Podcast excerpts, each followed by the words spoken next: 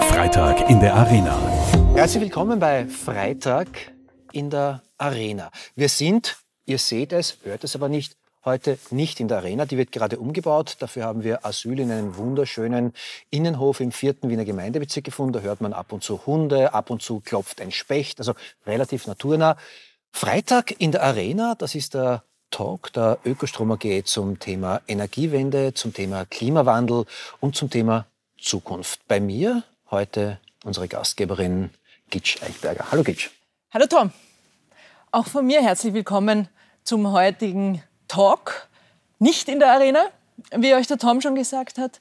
Äh, wir sprechen heute über ein Thema, das uns in der Energiebranche sehr viel betrifft, nämlich die Energiemärkte und die Preise, das aber normalerweise ein Schattendasein führt in der allgemeinen Aufmerksamkeit.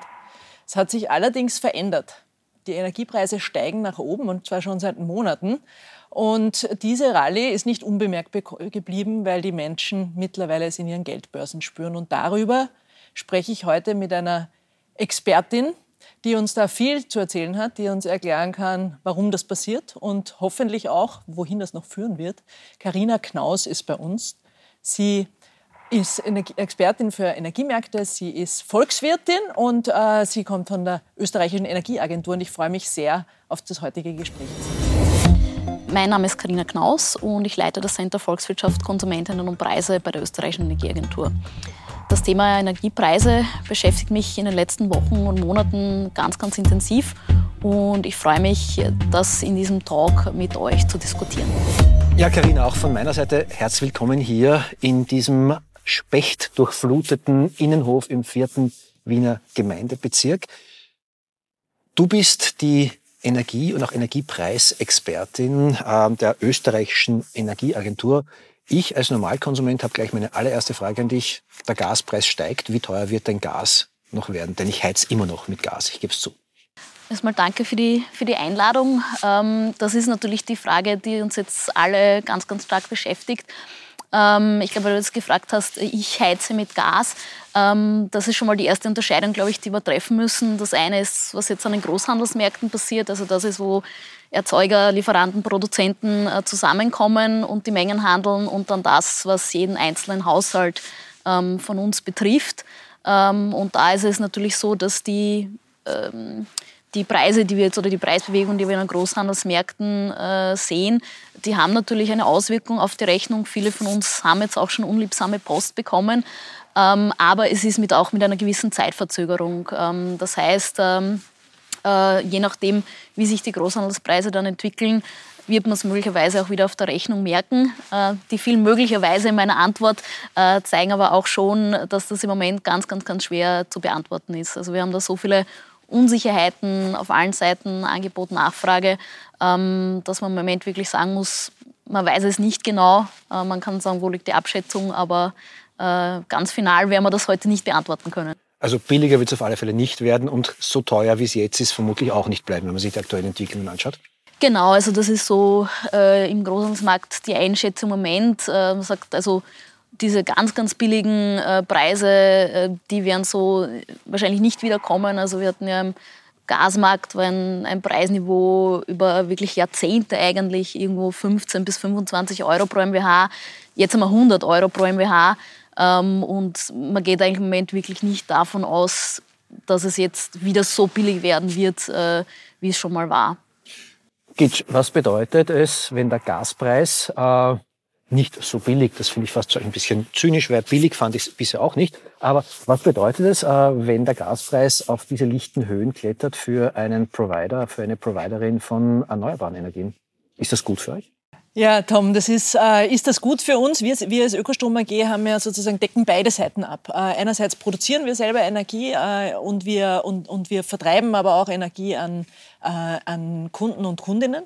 Und da äh, wird es dann schon kompliziert, wenn es um diesen Vertrieb geht, weil äh, sowohl äh, im Bereich jetzt des Gases, auch des erneuerbaren Gases, als auch im Bereich de, des Stroms gibt es ja Ver Verknüpfungen miteinander. Das heißt, auch der, der, der Marktpreis, den wir auch für erneuerbare ähm, Energie bekommen, wir müssen ja auch einen Teil davon zukaufen, der, ist, der, der hat was damit zu tun, wie sich der Gaspreis entwickelt. Weil ein Teil des, Österreich, ein Teil des österreichischen äh, Stroms ja aus, nach wie vor aus Gas gemacht wird, das äh, produziert wird. Das ist äh, stärker noch die Abhängigkeit, als sie, ähm, als sie in Deutschland ist. Das, ist. das kann uns Karina sicher viel besser erklären, aber das ist äh, ungefähr, also im Moment, wenn man nachschaut, sieht man so zwischen 30 40 Prozent des Stroms aktuell kommt aus dem Gas und dadurch, dass das quasi das teuerste Kraftwerk äh, im, im Markt ist, das Gaskraftwerk. Das heißt, auch wir müssen dann zu diesem hohen Preis auch die erneuerbaren Energien einkaufen. Das heißt, wir sind einerseits begünstigt, weil wir natürlich auch unseren Strom aus dem Windkraft teurer verkaufen können, aber andererseits müssen wir dort, äh, wo wir zukaufen müssen, auch teurer einkaufen. Carina, dass sich der Gaspreis auf den Strompreis auswirkt, das habe ich aus dieser Antwort halbwegs verstanden. Es gibt auch schon ein ganz, ganz zentrales Thema. Ähm, wer heute Gas sagt, sagt im gleichen Augenblick auch Ukraine, sagt im gleichen Augenblick auch Wladimir Putins Überfall auf die Ukraine und dass wir eigentlich mit dem Gas, das wir immer noch beziehen, 80 Prozent der Gasimporte nach Österreich kommen aus Russland, eigentlich den Krieg der Russen in der Ukraine finanzieren. Äh, wie wirkt sich denn das auf die Preisentwicklung aus? Ja, also die, die Ereignisse natürlich in der Ukraine, die haben äh, die Gasmärkte wieder, sage ich mal, durcheinandergewürfelt und haben natürlich einen, einen Preisauftrieb bewirkt. Also wir hatten jetzt eigentlich ähm, heuer und wie du schon erwähnt hast, es gibt in diesem Konnex zwischen Strom und Gas, sind eigentlich die Gaspreise wieder ein bisschen gesunken, weil wir zum Glück relativ viel Erzeugung aus Windstrom hatten. Also vor allem in Deutschland, äh, das war wirklich ein, ein sehr, sehr gutes Jahr dort.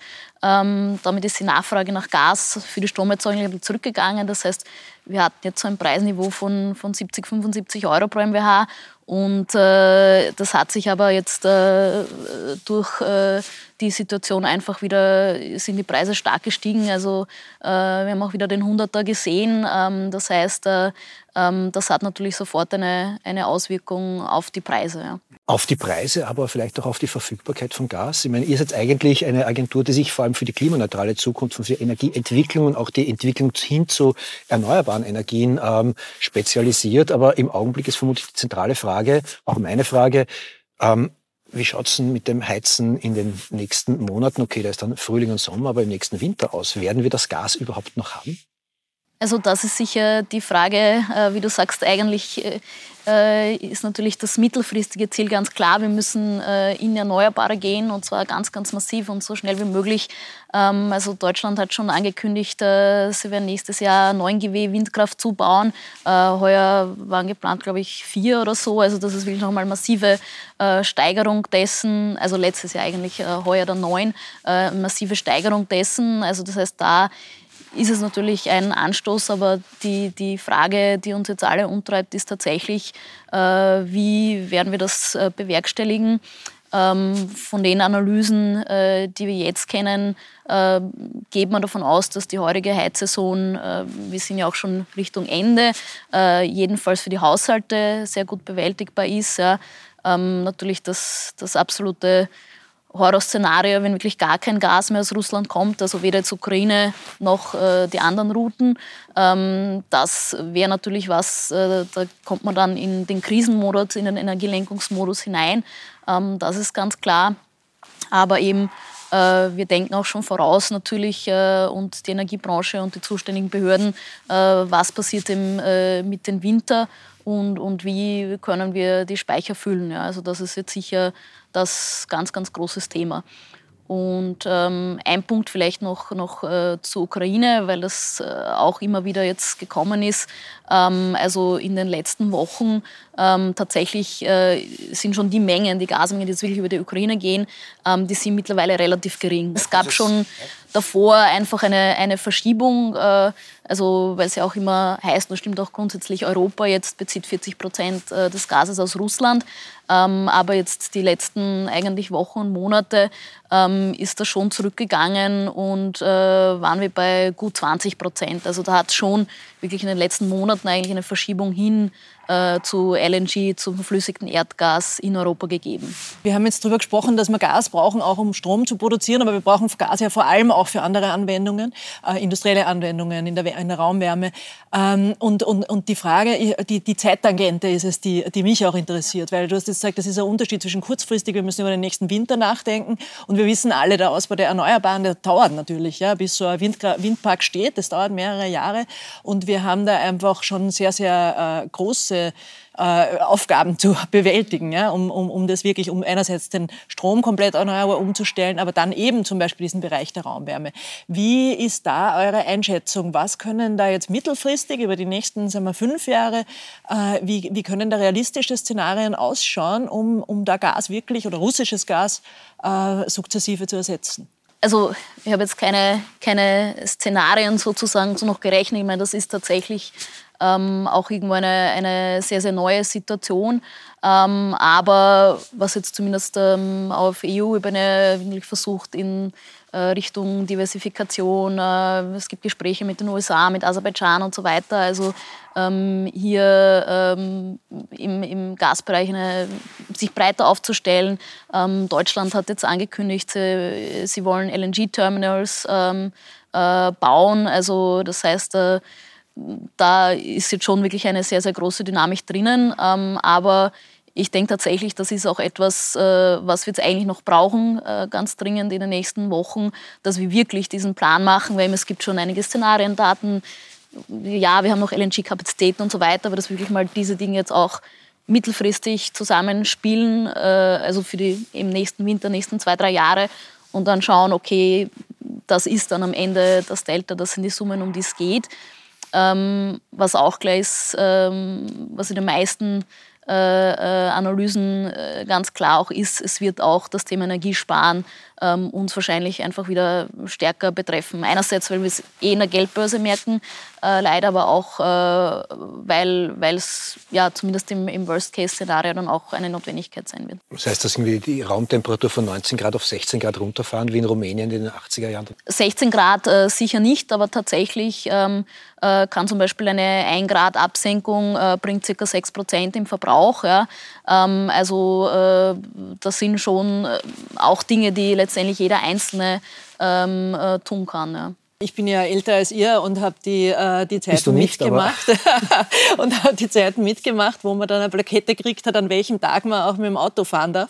Äh, und, die, und sozusagen, wo viele Autos einfach zu Hause bleiben mussten, äh, weil in, in Zeiten der Ölkrise. Und letztendlich könnte man sich dasselbe dann, wenn ich dich richtig interpretiere, für das Thema Heizen vorstellen. Das habe ich sicher nicht gesagt, dass wir eine Plakette kriegen werden, dass wir nicht heizen dürfen. Ähm, also das sicher nicht, aber ich meine, äh, dass, dass jeder von uns auch einen äh, vielleicht Beitrag leisten kann und dass einfach wir mit dem Thema Energie wieder bewusster umgehen. Ja. Das ist für mich ein, ein Schlüsselvokabel, dieses äh, mit dem Thema Energie bewusster umgehen. Der 24. Februar, eben dieser Angriff auf die Ukraine, ähm, hat in der Welt, in der ich lebe, bei vielen Menschen, die sich für Klimawandel äh, und Energiewende überhaupt nicht interessiert haben, auf einmal das Vokabel raus aus dem Gas, raus aus fossilen Energien zu einem ganz zentralen Begriff gemacht. Äh, zynisch formuliert, hat Wladimir Putin an diesem einen Tag mehr für Klimabewusstsein geschaffen als Greta Thunberg in zwei oder drei Jahren? Oh, na, ich, so zynisch bin ich nicht. Ich meine, ich bin, bin keine Historikerin, ja, da lehne ich mich jetzt schon sehr weit ähm, auch aus dem Fenster. Aber natürlich sind es oft Krisen, äh, die auch wirklich dann Veränderung bringen. Ja, und, und ähm, das scheint jetzt auch wirklich so zu sein. Also dieses Momentum, ja, dass man auch wirklich EU-weit versucht, koordiniert vorzugehen und sagen, okay, wie kommen wir raus aus dem russischen Erdgas, wie kommen wir generell raus aus dem Gas, ja, schauen wir, dass unsere ähm, Dinge, die wir jetzt noch machen, zumindest wasserstoff-ready sind und so weiter. Also das ist schon etwas, was sich jetzt auch irgendwo direkt aus dieser Krise heraus entwickelt hat. Ich glaube, das ist ein wichtiger Punkt, weil du auch Energiesparen gesagt hast. Mich würde auch interessieren, äh, wo du das Potenzial auch siehst in der Industrie und im, äh, in Unternehmen für das Thema Energiesparen. Da geht es ja auch um, um Switch auf neue Technologien, wenn man sich jetzt anschaut, äh, einfach der Umstieg auf Elektrifizierung und so weiter. Wenn man so ein bisschen weniger auf den Krieg ist fokussiert, aber wir, wir kommen aus einer Zeit von sehr billigen, oder sagen wir billigen, die Klimaschützer zumindest haben immer gesagt, die Energie ist eigentlich zu billig, äh, weil es als Inputfaktor in der Produktion immer eigentlich wenig Gründe gab für die Industrie, sich zu verändern. Und jetzt könnte natürlich jetzt die hohen Preise werden wahrscheinlich für Innovation sorgen. Du sagst selber, Krise ist oft eine Situation, wo, wo sich Dinge dann verändern. Ähm, wie realistisch setzt, schätzt du das ein und wie schnell kann das auch gehen? Äh, weil die Föst wird sich trotzdem nicht innerhalb von zwei Jahren umstellen können auf Wasserstoff. Aber wie, wo siehst du da schnelle Potenziale auch oder kurzfristige Potenziale im Bereich der Industrie und der Unternehmen? Das stimmt, ja. Also jetzt die, die Stahlerzeugung, äh, obwohl es da schon, schon viele Pläne gibt, aber das wird nicht über Nacht gehen. Da gibt es ja auch Investitionszyklen und so weiter, die da dahinter stehen. Äh, aber äh, tatsächlich äh, muss man sagen, dass Energieeffizienz, das ganze Thema jetzt für Unternehmen eigentlich neu zu bewerten ist. Ja? Also alle Wirtschaftlichkeitsrechnungen, alle Modelle, die wir hatten, ähm, auch eigentlich, muss man sagen, dann bis hin zu unseren Energieszenarien. Äh, die Energieszenarien, die haben alle am Ende CO2-Preise von 80 Euro, die haben wir jetzt schon. Ja? Also ähm, das heißt, stimmt eigentlich unsere Bewertungsgrundlage ähm, sowohl für die Unternehmen eben bis hinauf äh, zu den Szenarien äh, so nicht mehr. Und, und da denke ich schon, dass das einfach ein, ein Riesenanreiz äh, für Energieeffizienz sein wird. Ähm, und auch in manchen Anwendungsbereichen, wenn man sagt, ähm, eben Elektrifizierung ähm, im Niedertemperaturbereich, Elektromotoren etc. Also das sind schon Dinge, wo auch die Investitionszyklen entsprechend kürzer sind, wo man dann sagen kann, bei diesen Energiepreisen, ich schaue mir das nochmal an, das rechnet sich jetzt vielleicht. Ich löse jetzt alle unsere Probleme mit einem einzigen drei Buchstabenwort und sage Atomkraftwerke. Da hätten wir doch irgendwie die Kapazitäten, da werden alle Energieprobleme sofort gelöst und Atomkraft ist doch auch eine grüne Energie mittlerweile? Ich habe schon, hab schon gewartet auf die Frage. Ähm, also als, als Ökonomin halte ich mich bei den technischen Dingen zurück. Also wir haben keine Physiker bei uns im Team, die können sehr lange darüber referieren, was die Nachteile, die technologischen und äh, auch die, die Verfügbarkeit zum Beispiel des Rohstoffs äh, nur über 100 Jahre etc. Äh, darüber können die referieren. Äh, meine Perspektive ist eigentlich äh, die, die Daumenregel. Es ist äh, doppelt so teuer und dauert doppelt so lang äh, wie geplant. Ja. Ähm, und wenn wir von den jetzt drei Atomkraftwerken, die jetzt in Europa noch im Bau sind, ausgeht, also äh, das, äh, die Kosten veranschlagt, drei Milliarden kosten uns dann äh, über 20, also das ist so die Bandbreiten, von denen wir reden. Ähm, da kann man schon verdammt viele Windräder äh, hinstellen äh, für dieses Geld ja. ähm, und sogar die Flexibilitäten und die Speicher, also das ist der eine Punkt. Ähm, und der andere ist auch der Zeitframe. Ja. Also wenn wir jetzt anfangen zu planen, äh, äh, neue Atomkraftwerke, ähm, das wird sich für die klimaneutrale Zukunft nicht gut ausgehen. Ja, und da rede ich noch gar nicht mit den anderen Problemen von Endlager und Co. Ja. Mhm. Das wird nicht ausgehen, da kann man ganz, ganz viele Windräder bauen. Dietsch lächelt glücklich. Ja, absolut. Natürlich, äh, natürlich ist das äh, ein Schub für die Erneuerbaren. Äh, es ist ein Schub, der lang schon, schon notwendig ist. Und äh, ich glaube, dass das äh, hoffentlich, ähm, hoffentlich die Lehre ist, die man aus dieser, aus dieser Krise zieht, weil ich glaube, es ist einerseits aus Klimaschutzsicht sowieso notwendig, dass wir umsteigen auf, auf erneuerbare äh, Energieversorgung. Aber es ist natürlich, man sieht einfach jetzt die Fratze, die hinter Fossilen steckt. Und das ist ja nicht das erste Mal, dass man mit Putin sozusagen eine, eine, eine personifizierte Person äh, äh damit identifiziert. Denkt man nur an äh, die, die Herkunftsländer, wo wir Öl beziehen. Also das ist Öl, äh, Fossil. Genau, ist mit, ist mit Krieg, ist mit Krisen, ist mit Konflikten verbunden. Und ich glaube, allein das aus, aus menschlicher Sicht sollte man versuchen, äh, davon wegzukommen. Und darf ich eine Anschlussfrage stellen, weil es ist etwas, was mich beschäftigt. Wir haben ja im Moment eine 70-prozentige Importabhängigkeit äh, unserer Energieversorgung. Also da rede ich jetzt nicht vom Strom. Ja. Wir sind ja im Strom, sieht es ganz anders aus, aber ich rede jetzt von der Gesamtenergie, die wir brauchen, auch für die Mobilität, für die, für die Wärme und so weiter. Das ist in erster Linie Öl äh, und Gas. Äh, und das sind 70 Prozent. Und jetzt versucht man sozusagen diesen kleinen Teil des, des, des, Strombereichs zumindest einmal durch heimische Erneuerbare zu decken. Aber da ist ja noch eine riesige Aufgabe vor uns, nämlich dieser ganze Importbedarf. Das wissen wir jetzt schon. Das werden wir nicht alles mit Windrädern in Österreich schaffen, selbst wenn wir in Tirol jetzt anfangen, endlich auch Windräder in den Westen zu stellen. Ähm, und ich bin zuversichtlich, dass wir das tun werden. Trotzdem wird sich das nicht ausgehen. Ähm, wir sprechen von Wasserstoffimporten. Äh, wo, wo siehst du da, dass die Reise hingeht? Ja? Wie können wir sicherstellen, dass man nicht uns von einer Abhängigkeit in die nächste begeben äh, und wo wir eigentlich dann nur mehr die Gesichter austauschen?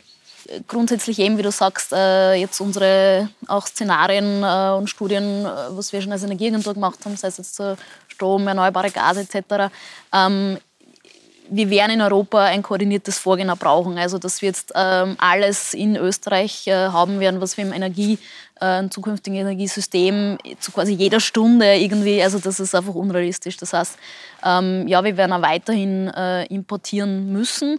Ähm, ich glaube, das ist für mich auch äh, ganz, ganz wichtig, dass äh, tatsächlich wir, wir uns auch in Österreich überlegen, was ist denn eine Zielimportquote ja irgendwo? Also wie viel möchten wir denn in Zukunft importieren? Ähm, äh, und ich glaube, die Frage, woher, das ist jetzt eh schon, diese Diskussion ist schon am Laufen. Ähm, aber da muss man schon sagen, also ähm, ich meine, Abhängigkeit, ja, es ist ein gegenseitiger Austausch. Also gerade im Strombereich ist es ja notwendig, äh, dass wir uns diversifizieren in Europa und, und gegenseitig den Strom tauschen. Und da würde ich das jetzt eher positiv sehen, wenn ich jetzt von einem dänischen Windrad, äh, das 5000 Vollerstunden habe, äh, den Strom kriege. Also ähm, äh, das würde ich jetzt nicht als Abhängigkeit bezeichnen, sondern als ein äh, ähm, gegenseitiger Tausch und dann scheint bei uns mal die Sonne und so weiter. Also ich glaube, diese Integration des Energiesystems brauchen wir und ähm, entsprechend möglicherweise wahrscheinlich irgendwann mal Netze oder Wasserstoffnetze etc. Also das, das werden wir sicher brauchen. Ja. Ich switch jetzt kurz wieder zurück zum Ausbau der Erneuerbaren hier bei uns im Land. Was ich dann immer wieder höre, ist, naja, das kostet Ressourcen, äh, wenn wir äh, die Ölheizungen abschalten, wenn wir das machen, das machen, ähm, da, das schädigt die Wirtschaft. Ähm, du als Ökonomin, ähm, ist der Umstieg auf die Erneuerbaren tatsächlich irgendwie auch ein Hasardspiel mit Arbeitsplätzen, mit Geld, äh, mit dem Wirtschaftsstandort Österreich? Wir haben äh, eigentlich erst äh, Ende letzten Jahres äh, uns das für den Strombereich angeschaut, äh, wo wir eigentlich auch äh, sehr gut zeigen können, dass gerade im Vergleich zu Deutschland äh, dort die Windkraft ein massiver Standortvorteil ist, weil seit der Preiszonentrennung haben wir unterschiedliche Strompreise im Vergleich zu Deutschland und da ist es bei uns eigentlich immer genau dann teuer, wenn in Deutschland viel Wind ist, ja, weil das einfach dann den, den Strompreis senkt. Ähm, was jetzt generell ich meine, den gesamten Energiebereich betrifft, von Umstieg, Ölheizung etc. Also natürlich äh, äh, zeigen auch da die, die Modelle, Szenarien, wobei, wie gesagt, die jetzt irgendwie veraltet sind, äh, äh, ähm, dass es zu Verschiebungen kommt. Ja. Also da glaube ich schon, dass man es jetzt nicht ganz so naiv irgendwie sagen kann. Also das, diese Veränderung in unserem System, diese Transformation wird man nicht merken. Also man braucht schon dann Begleitprozesse im Sinne einer Just Transition. Ja, ähm, aber ähm, wir werden auch die, die Leute brauchen, eben, die diese Ölheizungen tauschen etc. Also da stehen eigentlich sehr, sehr viele Arbeitsplätze ähm, dahinter. Es ist eher, dass man dann die Leute in diese äh, Richtung eigentlich bringt und sagt, geht's in diese Jobs. Ich höre immer so quasi, Straßen, die nicht gebaut werden, kosten uns 200 Millionen Euro. Ähm, aber was bringt uns die Energiewende? Das sind ja auch Jobs, man braucht die Leute. Wenn ich jetzt irgendwie eine Photovoltaikanlage auf mein Dach setzen möchte, sagt mir der Elektriker, ja, ich habe nur keine Leute, die das machen können. Also was bringt uns das? Genau, also das ist sicher das Thema, dass wir da in die, die Fachkräfte sozusagen äh, investieren müssen, möglicherweise neue Arbeitsteilungen etc. Also, äh, äh, oder Aufwertung von manchen Berufsbildern, Stichwort Dachdeckerin, die dann die PV-Dinge installiert. Ähm, ich habe jetzt die also es gibt Untersuchungen äh, von WIFO und Co. zu den Green Jobs. Äh, ich habe jetzt die Zahlen nicht parat, ja, äh, um ehrlich zu sein, aber natürlich ist es äh, ein Jobmotor dann. Es gilt jetzt die Leute eben, wie gesagt, da, da hinzubringen in diese Branchen, äh, damit das auch nicht der Bottleneck wird. Ne? Also es gibt ja die Zahlen, äh, das umzurechnen, 200.000 Häuser müssen wir im Jahr sanieren, äh, alle drei Minuten eine PV-Anlage oder so, also gibt es diese plakativen Zahlen. Ähm, das heißt, das ist natürlich auch das Thema, dass wir die Leute brauchen, diese Dinge zu tun. Ne? Wir wissen das natürlich auch aus ganz vielen Studien, äh, dass Arbeitsplätze geschaffen werden. Wir haben jetzt zuerst über Import und, und sozusagen Produktion im Inland gesprochen. Und natürlich, wenn ich sozusagen die Wertschöpfung ins Land reinhole, dann hole ich auch die Jobs ins Land und zwar nicht nur ins Land, sondern auch in die Region. Äh, und das sehen wir aus ganz viel, aus ganz vielen Untersuchungen. Was wir auch sehen, ist, dass es einen massiven Fachkräftemangel gibt. Also da ist eher schon sozusagen hapert schon eher. Wenn man sich eine Wärmepumpe installieren lassen will, dann passiert es nicht selten, dass man auf eine Warteliste kommt, weil einfach die, die Installateure nicht die Schulungen haben, um diese diese, um diese Anlagen, die oft technologisch einfach anspruchsvoller sind, also Heizkessel, sind, äh, zu installieren. Und das sind sie einfach noch nicht drauf geschult. Das heißt, ich glaube, da kommt echt noch äh, auch auf uns als, als Wirtschaft eine, riesige Aufgabe zu, um das wirklich äh, gut hinzukriegen. Und ich, ich glaube, dass eben genau das, was du ansprichst, Tom, äh, die Arbeitskräfte, die Fachkräfte hier im Moment äh, hier das größte Bottleneck sind. Ein Thema, das uns natürlich auch beschäftigt, ist dieses Thema Raumwärme. Ja? Das ist, ich habe das in einem eurer eurer, Podcasts äh, ist so drüber gesprochen worden, äh, wie, wie es mit der Raumwärme weitergehen kann. Und da, da ist ein, ein Vergleich gefallen, der, den ich total äh, eingängig gefunden habe, nämlich warum Gas keine Zukunft ist für Raumwärme. Und da hat, es war einer, einer der Experten der Energieagentur, der hat gesagt, warum soll man etwas bei 2000 Grad verbrennen, um eine Wohnung auf 20 Grad zu heizen? Und das stimmt natürlich, das zeigt allein schon diesen Effizienzverlust, den man dort hat. Das ist einfach, wir brauchen hier viel niedrigere Temperaturen und deshalb ist eben, wir haben die Technologie zum Beispiel eine Wärmepumpe einfach eine gute Lösung. Jetzt wissen wir aber auch, ich lebe auch in einer Wohnung mit Gasheizung, in einer Altbauwohnung in Wien. Die meisten Leute, die im Altbau wohnen, leben mit Gasheizung und würden die gerne loswerden und wissen dann auch, das ist, das sind natürlich, das ist gar nicht so leicht, so eine Gasheizung loszuwerden, weil da gehören ja Installationen dazu, da brauche ich, muss ich die Hausgemeinschaft fragen, das ist alles gar nicht so einfach, das ist ein Riesenprojekt. Was können wir tun, um unsere Kunden auch zu unterstützen, diesen Schritt zu gehen und sich schneller vom äh, vom, vom Gas loszusagen? Im mehrgeschossigen Wohnbau tatsächlich in Wien ist es erstens mal was, was man in der Hausgemeinschaft, also je nachdem, was ist Eigentum oder äh, Wiener Wohnen also wo man wohnt, ist natürlich mal die Frage, ja, ähm, was man sicher mal äh, da mit der Hausverwaltung in der Hausgemeinschaft äh, thematisieren muss ja, äh, oder kann. Ähm, tatsächlich ist es aber da einfach schwieriger. Ja, also äh, das ähm, äh, aber man muss auch da sagen, jetzt speziell für Wien, äh, also die Wien Energie hat äh, auch, ich glaube Anfang des Jahres relativ klar den Plan, sage ich jetzt mal, auch veröffentlicht, ihre Dekarbonisierungsstrategie, also wie man auch in Wien sozusagen das sukzessive ähm, äh, auch aus, aus, äh, Gas, äh, aus Gas umsteigen kann. Primär natürlich die Fernwärme. Äh, äh, das äh, wird in Wien sicher forciert werden. in manchen Fällen ist vielleicht die Wärmepumpe im Dachboden. Ja. Ähm, also da aber das ist sicher härtere Nuss als jetzt beispielsweise mal, wir haben noch 400.000, 500.000 Ölheizungen, ja, ähm, die oft auch in, in Häusern verbaut sind. Also da ähm, kann man jetzt jedenfalls äh, was tun ja, also und, und, und proaktiv werden.